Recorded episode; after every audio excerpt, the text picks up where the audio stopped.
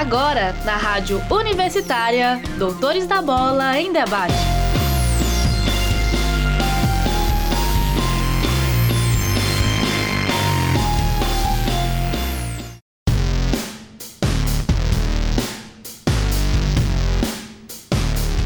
Sejam bem-vindos ao programa Doutores da Bola desta sexta-feira, dia 9 de abril de 2021. No programa de hoje, vamos conferir um boletim especial sobre o contexto pandêmico da Covid-19 e a sua relação com o futebol. Também vamos conferir uma entrevista com Danilo Bittencourt, CEO da Nitrox eSports, equipe goiana de Free Fire, que recentemente conquistou o acesso para a Série A da Liga Brasileira de Free Fire além de todas as informações do voleibol goiano na Superliga B masculina e, claro, do Campeonato Goiano de Futebol, que já foi retomado e segue a todo vapor.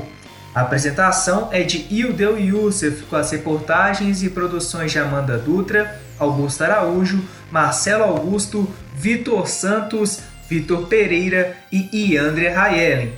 Vem com a gente! Giro Semanal.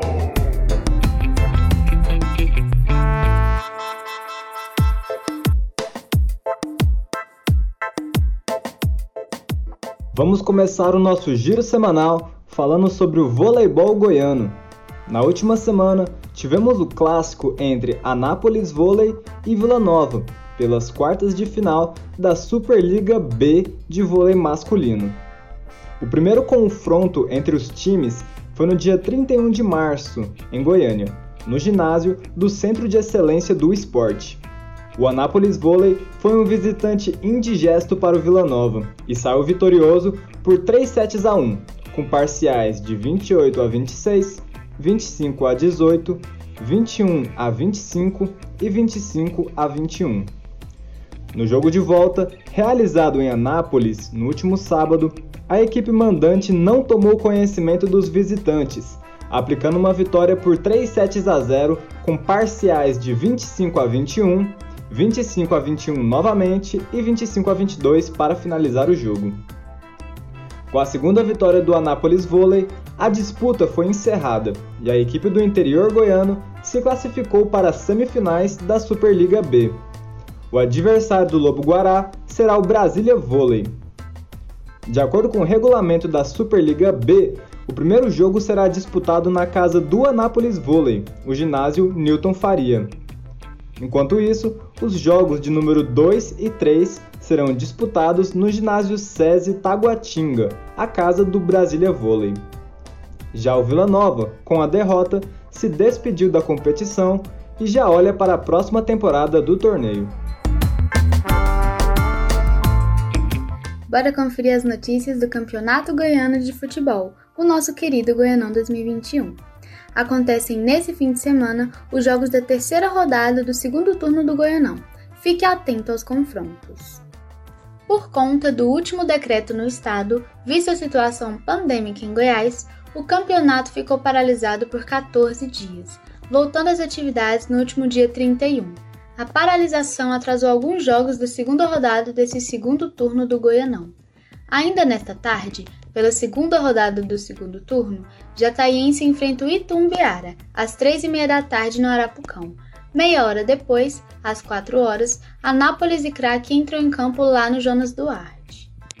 Durante o fim de semana, os jogos da terceira rodada da competição vão agitar a tarde dos goianos, no sábado, a Aparecidense recebe o Jaraguá às 4 da tarde no Aníbal Batista de Toledo. Vale lembrar que o time ainda vai visitar o Goiás pela segunda rodada da disputa na próxima quarta-feira. O Vila Nova, que também está com a partida da segunda rodada marcada para a tarde da próxima quarta-feira, contra o Iporá, recebe o Goiás às 4 da tarde deste domingo no Onésio Brasileiro Alvarenga, pela terceira rodada do turno. Ao mesmo tempo, o Iporá vai ao estádio Valdeir José de Oliveira para enfrentar o Goianésia. Os outros jogos da terceira rodada acontecem na segunda e terça-feira. Craque e Jataiense se enfrentam às três e meia da tarde no Clube do Povo em Catalão. Anápolis e Atlético também duelam na segunda-feira, no estádio Jonas Duarte, às quatro da tarde.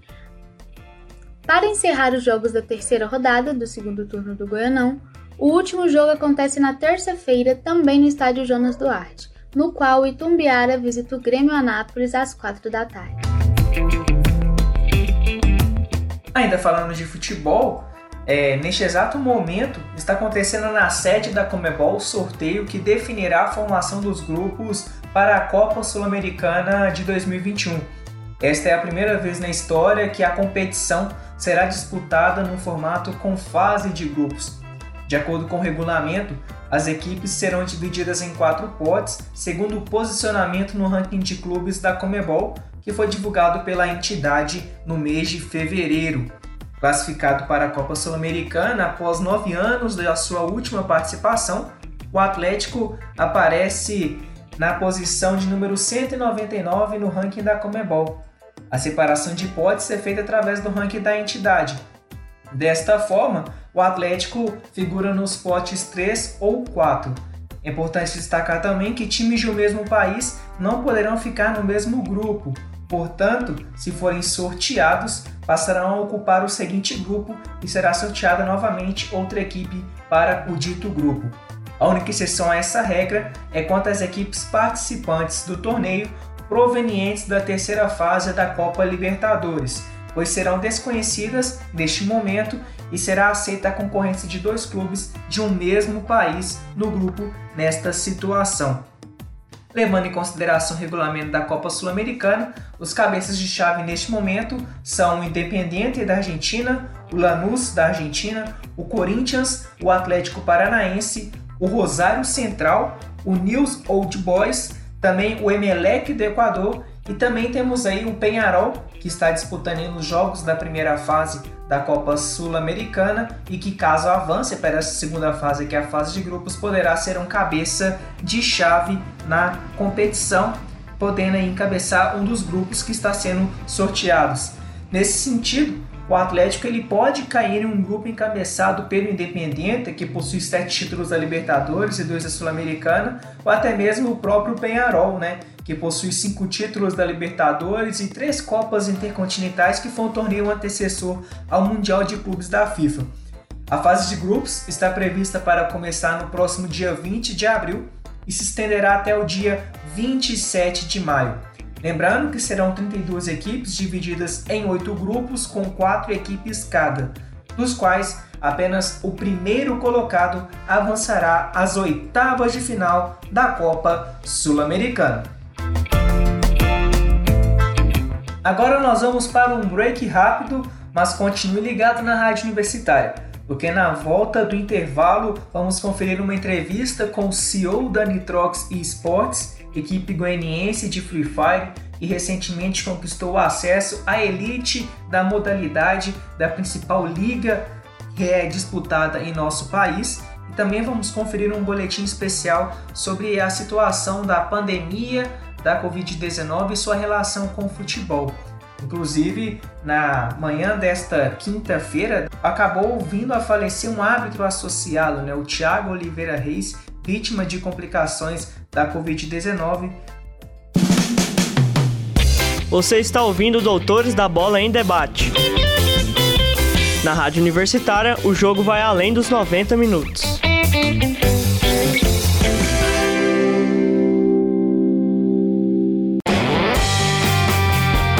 Prorrogação.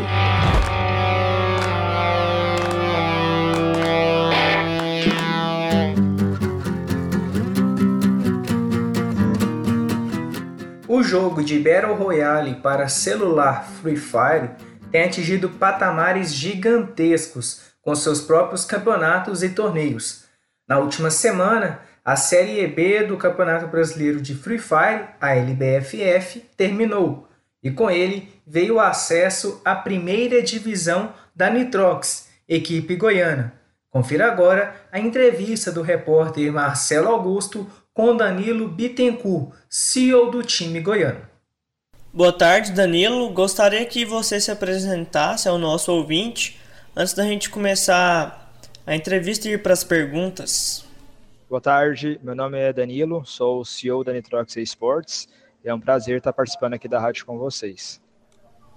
Então, Danilo, a Nitrox conseguiu a vaga para a primeira divisão da LBFF, né, que é a Liga Brasileira de Free Fire, conseguiu essa vaga para a Série A e essa classificação, é, você diria que estava nos planejamentos da equipe? Olha, eu confesso que por mais que a gente esteja se preparando, né, a gente já tem a equipe por muito tempo de esportes no geral, de outras modalidades, é, o Free Fire é algo novo para a gente. Tem dois anos que a gente participa, que a gente está na modalidade. Então, assim, a gente vem se preparando, a gente vem investindo, a gente contratou ótimos jogadores, é uma equipe técnica, uma staff é, excelente, muito profissional.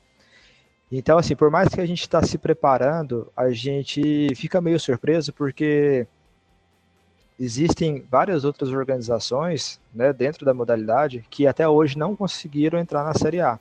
Então, assim, para a gente foi muito rápido. A gente, no nosso primeiro ano, já entrou na Série C, conseguimos classificar para a Série B.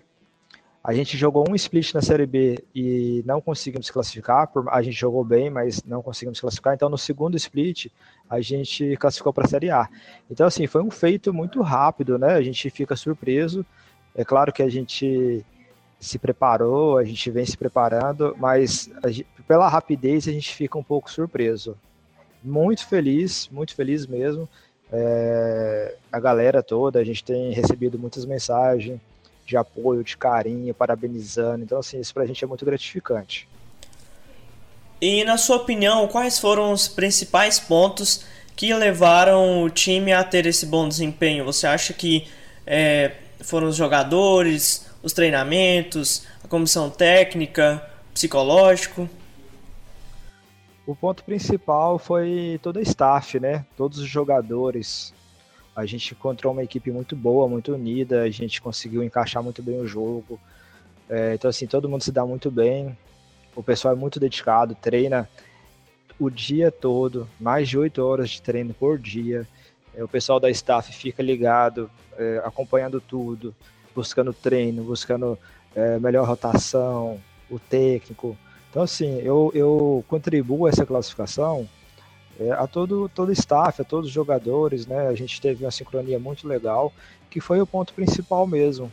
A gente estava bem psicologicamente, estamos bem psicologicamente, então isso faz uma diferença grande qual seria a importância dessa conquista, né, da vaga para a primeira divisão para um clube goiano, já que isso é tão inovador, sabendo que o cenário dos esportes aqui no Brasil ainda é bastante concentrado no eixo dos estados Rio e São Paulo, né?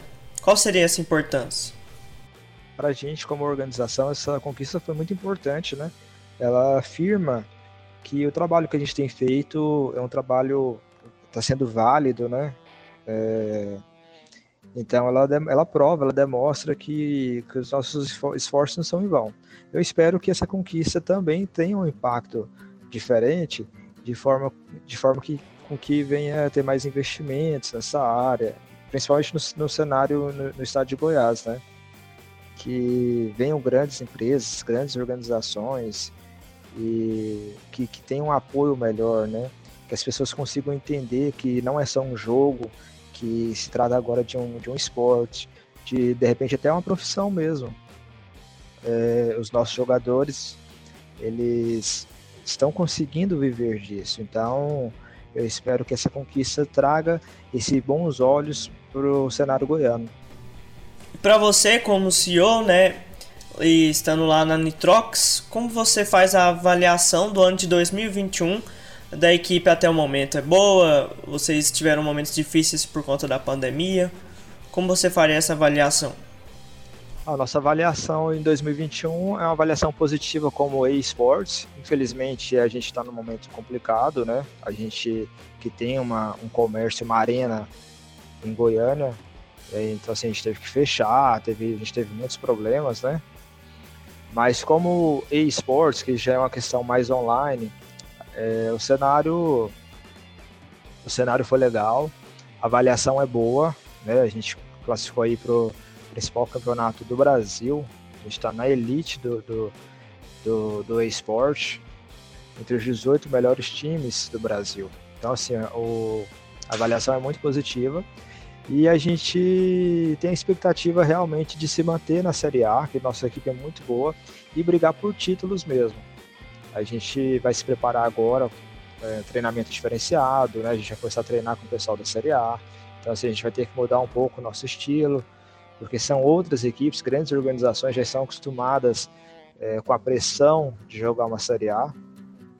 É, então, assim, a gente vai ter que se preparar muito bem para a gente conquistar aí o nosso espaço. Mas eu tenho certeza que vai dar tudo certo e a gente vai trazer aí grandes títulos para o estado de Goiás. Gostaria de agradecer sua participação, Danilo. Muito obrigado. E se você quiser deixar aí algum recado, alguma mensagem, o microfone é todo seu. Quero agradecer uh, o convite de vocês para participar. Eu tô muito, a gente está muito feliz, é, todos os jogadores, todo o staff, todos os torcedores, né? É, tem gente que é, é, daqui da, da nossa arena e viu todo esse crescimento, então assim, eles, eles ficam tão felizes quanto a gente de, de, de ver algo tão grande acontecendo. Então assim, eu quero, eu agradeço muito de coração a todos os torcedores, a todos os jogadores. Sem vocês isso não teria sido possível. E obrigado mais uma vez aí pelo convite de participar. Precisando, a gente está aqui. Espero voltar para falar um pouco mais da nossa é, do, nosso, do nosso título da Série A. Muito obrigado, abraço. A pandemia da Covid-19 parou o mundo e com o futebol não seria diferente. Após um longo período de incertezas, o futebol voltou, apesar de muitas controvérsias. Mesmo com toda essa polêmica, a temporada 2020 foi concluída e a temporada 2021 começou há poucos meses. Mas o debate a respeito da segurança da prática esportiva segue acalorado. O que alguns profissionais da área do esporte e da saúde dizem? Os números relacionados à Covid-19 e o futebol, além da situação do futebol goiano, você confere agora em um boletim especial feito pelos repórteres Amanda Dutra, Vitor Santos e Vitor Pereira.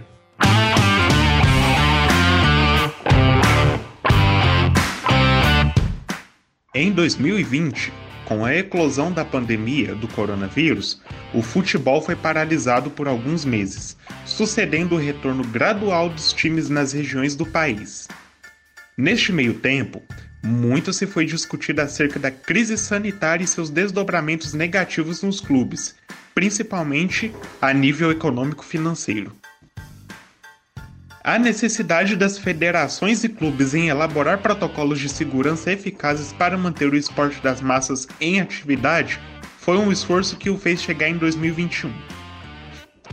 Porém, os números de casos e mortes da Covid-19 ainda são preocupantes e só tendem a crescer.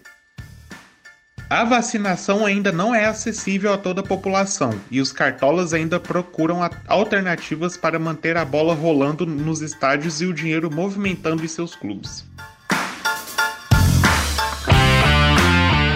Os números da doença têm sido alarmantes no país, como consta dados do dia 5 de abril, nos quais o número diário de mortes foi de 1.623, com a média móvel de mortes em uma semana chegando a 2.698 e com um total de 333.153 vítimas.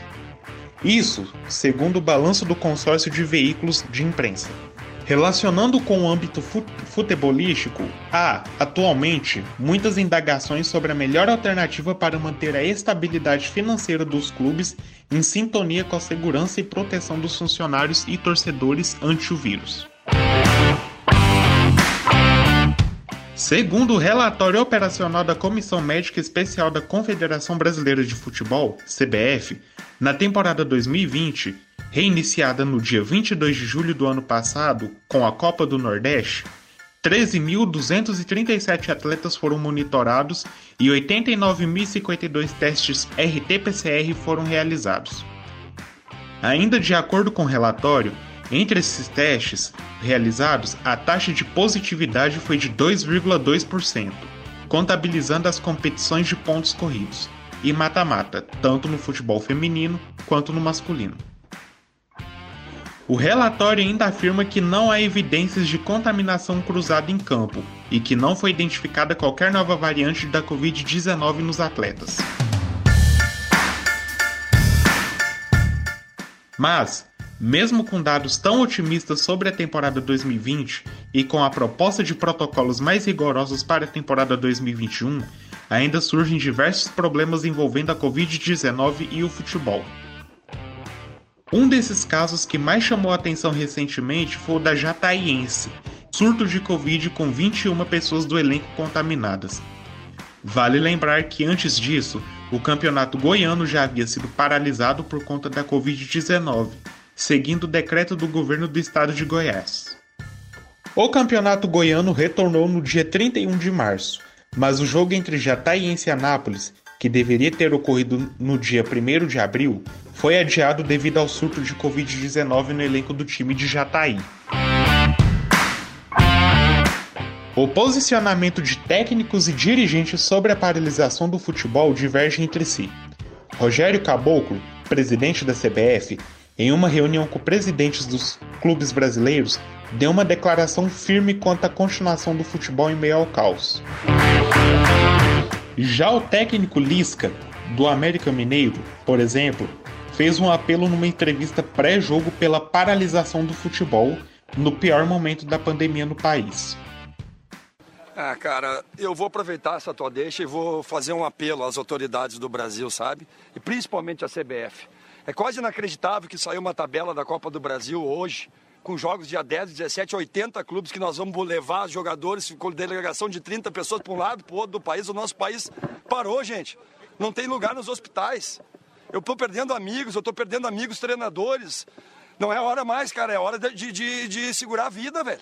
Sabe, aqui no Mineiro, tudo bem, é mais perto, mas vai pegar uma delegação do Sul e levar para Manaus. Como que vocês vão fazer isso, gente? Presidente Caboclo, pelo amor de Deus.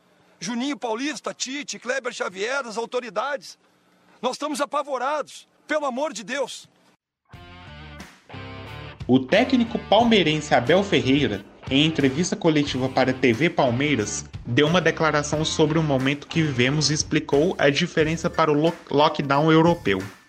Isto eu quando cheguei aqui fiquei um bocadinho espantado porque nós na Europa, pelo menos em Portugal, nós tivemos duas vezes lockdown e falo lockdown ficar em casa não é sair é em casa, só sair para comprar uh, uh, um, alimentos essenciais.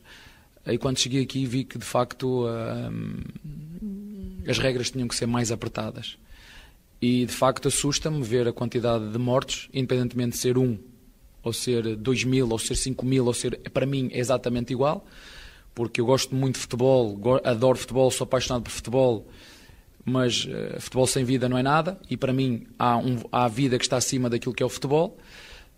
Um, acima de tudo, o que posso dizer é que, é que temos de ter todos responsabilidades, porque não é por mim, é por nós, é por mim, é por ti, é por todos nós. E, e assusta-me, assusta-me quando ligo o jornal e vejo as notícias da, da quantidade de mortes, leio as notícias de, de quantos hospitais estão a ficar lotados e acho que nós temos que, neste momento, esquecer o clubismo, esquecer a rivalidade e lutarmos todos por uma causa, porque assim, esse é um adversário que não tem dó nem piedade e mata quem for preciso. E nós temos que ter essa responsabilidade, e eu falo por mim, um, e foi esse o meu maior medo hoje. Não sei o que é que vai acontecer no futuro. Eu percebo que, que, o futebol é um, é um negócio e nós precisamos todos trabalhar, precisamos todos de viver, precisamos todos de dinheiro para pagar as nossas contas. É, mas temos de ter essa responsabilidade social de, de, neste, neste momento, ser mais recatados, ser mais responsáveis, dentro daquilo que são as nossas possibilidades, ficar mais por casa para, para ver se de facto conseguimos eliminar este, este, este adversário, porque quer aqui, quer na Europa está, está difícil. Com um posicionamento oposto ao dos outros dois técnicos, Renato Gaúcho, técnico gremista, defende a continuação do futebol é uma situação delicada, né? É, é muito delicada, é, porque, como você mesmo falou, né, essa variante está em todo lugar. Mas, é, por um lado, por um lado, é, é, é aí que muita gente que trabalha e está com seu comércio fechado tem criticado o futebol. Por que, que o futebol está andando? Por que, que tem futebol? Uma, que o futebol ele trata de deixar as pessoas em casa, porque o futebol prende as pessoas dentro de casa. E isso é um fato positivo. O outro fato é, é quem trabalha no, no, no, futebol é, são pessoas capacitadas, pelo menos na maioria das vezes. Então o que, que acontece? Hoje, que muitas vezes a, a, as pessoas lá fora não sabem disso, mas hoje o lugar mais seguro é o futebol. O futebol, para quem não sabe, nós somos testados a cada três dias. Muitas vezes a cada dois dias. Então não tem, no momento que alguém tem algum sintoma da Covid, ele é imediatamente separado, mandado para casa. O departamento do médico do Grêmio é muito bom, tem dado todo, tem tido todo cuidado com qualquer atleta, com qualquer pessoa que trabalha no, no, no, no Grêmio. Então, no momento que nós estamos, muita gente pode ver, ah, os jogadores estão juntos no vestiário, 50, 60, 70 pessoas, mas todas essas pessoas estão garantidas, todas essas pessoas estão é, negativadas. É por isso que a gente tem essa tranquilidade para poder trabalhar. E não são só o grupo de jogadores, são todos os funcionários. Então, todo funcionário que entra no CT do Grêmio, ele é testado, como os jogadores. Toda pessoa que entra no vestiário do Grêmio, ela é testada também. Então, ninguém entra, ninguém se aproxima é, do grupo de jogadores ou de qualquer pessoa do Grêmio no CT ou na Arena, porque os seguranças não deixam, justamente para não ter esse problema daqui a pouco de alguém lá de fora trazer aqui para dentro. Então eu entendo, é, é, ruim, é ruim já há mais um ano o que, eh, não o Brasil, mas o mundo está passando. É ruim. Aí você vai pegar 10 pessoas, cada pessoa, eu adoro o Lisca, e cada um tem, tem, tem sua opinião. É, você vai pegar 10 pessoas, daqui a pouco se divide as opiniões, mas eu, eu, queria deixar bem claro isso, que o futebol é o local mais, não que seja 100%, mas é o local mais seguro. Então a gente está fazendo até entre aspas, um benefício, um favor para o povo, porque no momento que a gente trabalha, nós estamos arriscando também. Mas no momento que a gente joga, é um motivo para o torcedor de qualquer clube ficar em casa para poder assistir uma partida de futebol. Se não tivesse esse problema, não tivesse essa segurança, lógico que nós não iríamos trabalhar. Mas isso não quer dizer que nós estamos 100% garantidos. Mas, infelizmente, também não pode parar tudo no, no país. Daqui a pouco a pessoa está garantida em casa, não está pegando a Covid e está morrendo de fome. Apesar de ainda não ser o consenso, o futebol brasileiro continuará operando após o veredito do presidente da CBF.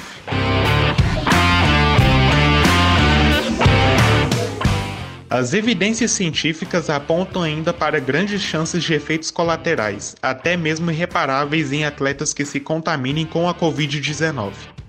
Segundo um artigo publicado na Revista Brasileira de Medicina Esportiva, acerca dos impactos da Covid-19 no organismo humano, os pacientes dessa patologia podem apresentar predisposição para desenvolver diversas complicações nos sistemas imunológico, neuromuscular e musculoesquelético.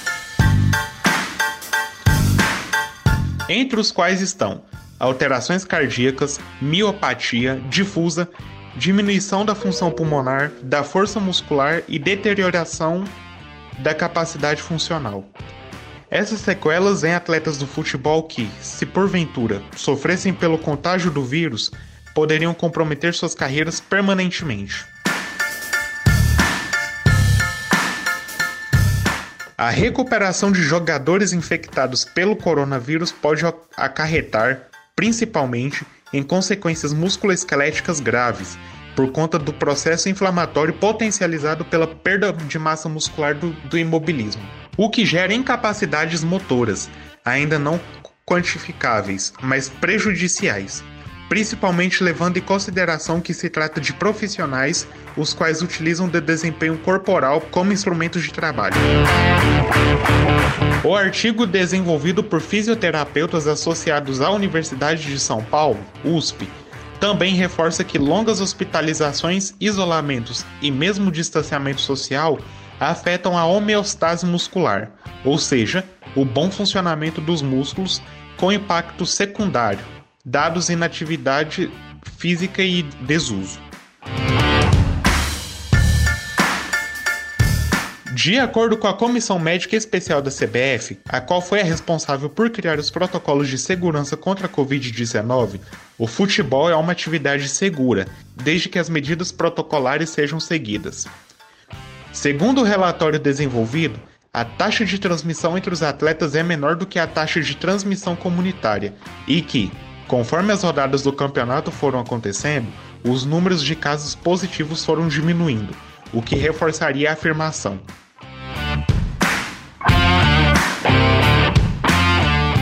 Pela análise do infectologista e consultor da Sociedade Brasileira de Infectologia, SBI, Renato Grimbaum, Mesmo que exista um rígido protocolo de segurança, o melhor a se fazer no momento é parar completamente o futebol.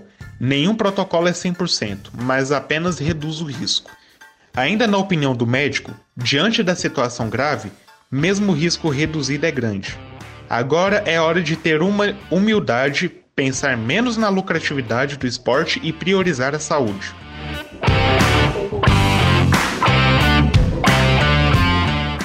Em relação às paralisações regionais, muitas delegações consideram o deslocamento a outros estados brasileiros como alternativa para realizar suas partidas. No Campeonato Paulista, por exemplo, de acordo com o presidente do Santo André, os times foram unânimes contra a paralisação, a ponto de realizarem partidas fora de São Paulo, mais especificamente no Rio de Janeiro. O dirigente, em depoimento ao Estadão, ainda afirmou que a ideia é manter as atividades. Se não puder fazer em São Paulo, vamos nos deslocar e treinar fora, em outro. Se tivermos de pegar nosso elenco e treinar longe do estado, será uma despesa tremenda mas um prejuízo ainda maior é interromper ou não ter mais o campeonato. Em contraposição, o infectologista Dr. Renato Grimbaum acredita que essas viagens contribuiriam ainda mais para a disseminação da doença.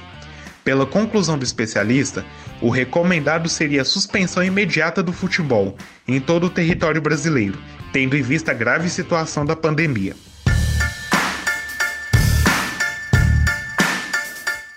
Em Goiás, a pandemia chegou ao seu ponto mais crítico. 96% dos leitos de UTI estão ocupados e, recentemente, o governo, por meio da Secretaria Estadual de Saúde, informou que mais de 12 mil pessoas perderam a vida para a Covid-19. Além disso, o número de casos continua subindo. Até o dia 6 de abril, foram registradas mais de 495 mil casos da doença em Goiás a vacinação ainda está ocorrendo de forma bastante lenta. Pouco mais de 550 mil pessoas receberam a primeira dose. O campeonato goiano se encontra na sétima rodada e está seguindo normalmente após a paralisação de 14 dias ocorrida no mês de março. Inclusive, o jogo entre Jataiense e Anápolis, pelo primeiro turno da competição, já teve sua data remarcada para o próximo dia 15 de abril. Um boletim de Amanda Dutra, Vitor Santos e Vitor Pereira para a Rádio Universitária.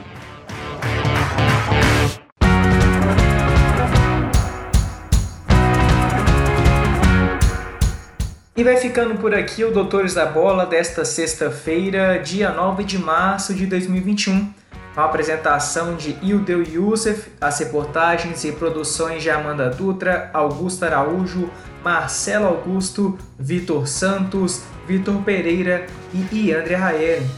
Os trabalhos técnicos foram de Maurício César, orientação do professor Ricardo Pavan e monitoria de Ildeu Youssef. Siga a gente no Instagram, arroba Doutores da Bola e no Twitter, arroba Doutores da Bola, underline. Acesse o site radio.ufg.br e fique muito bem informado. Até a próxima!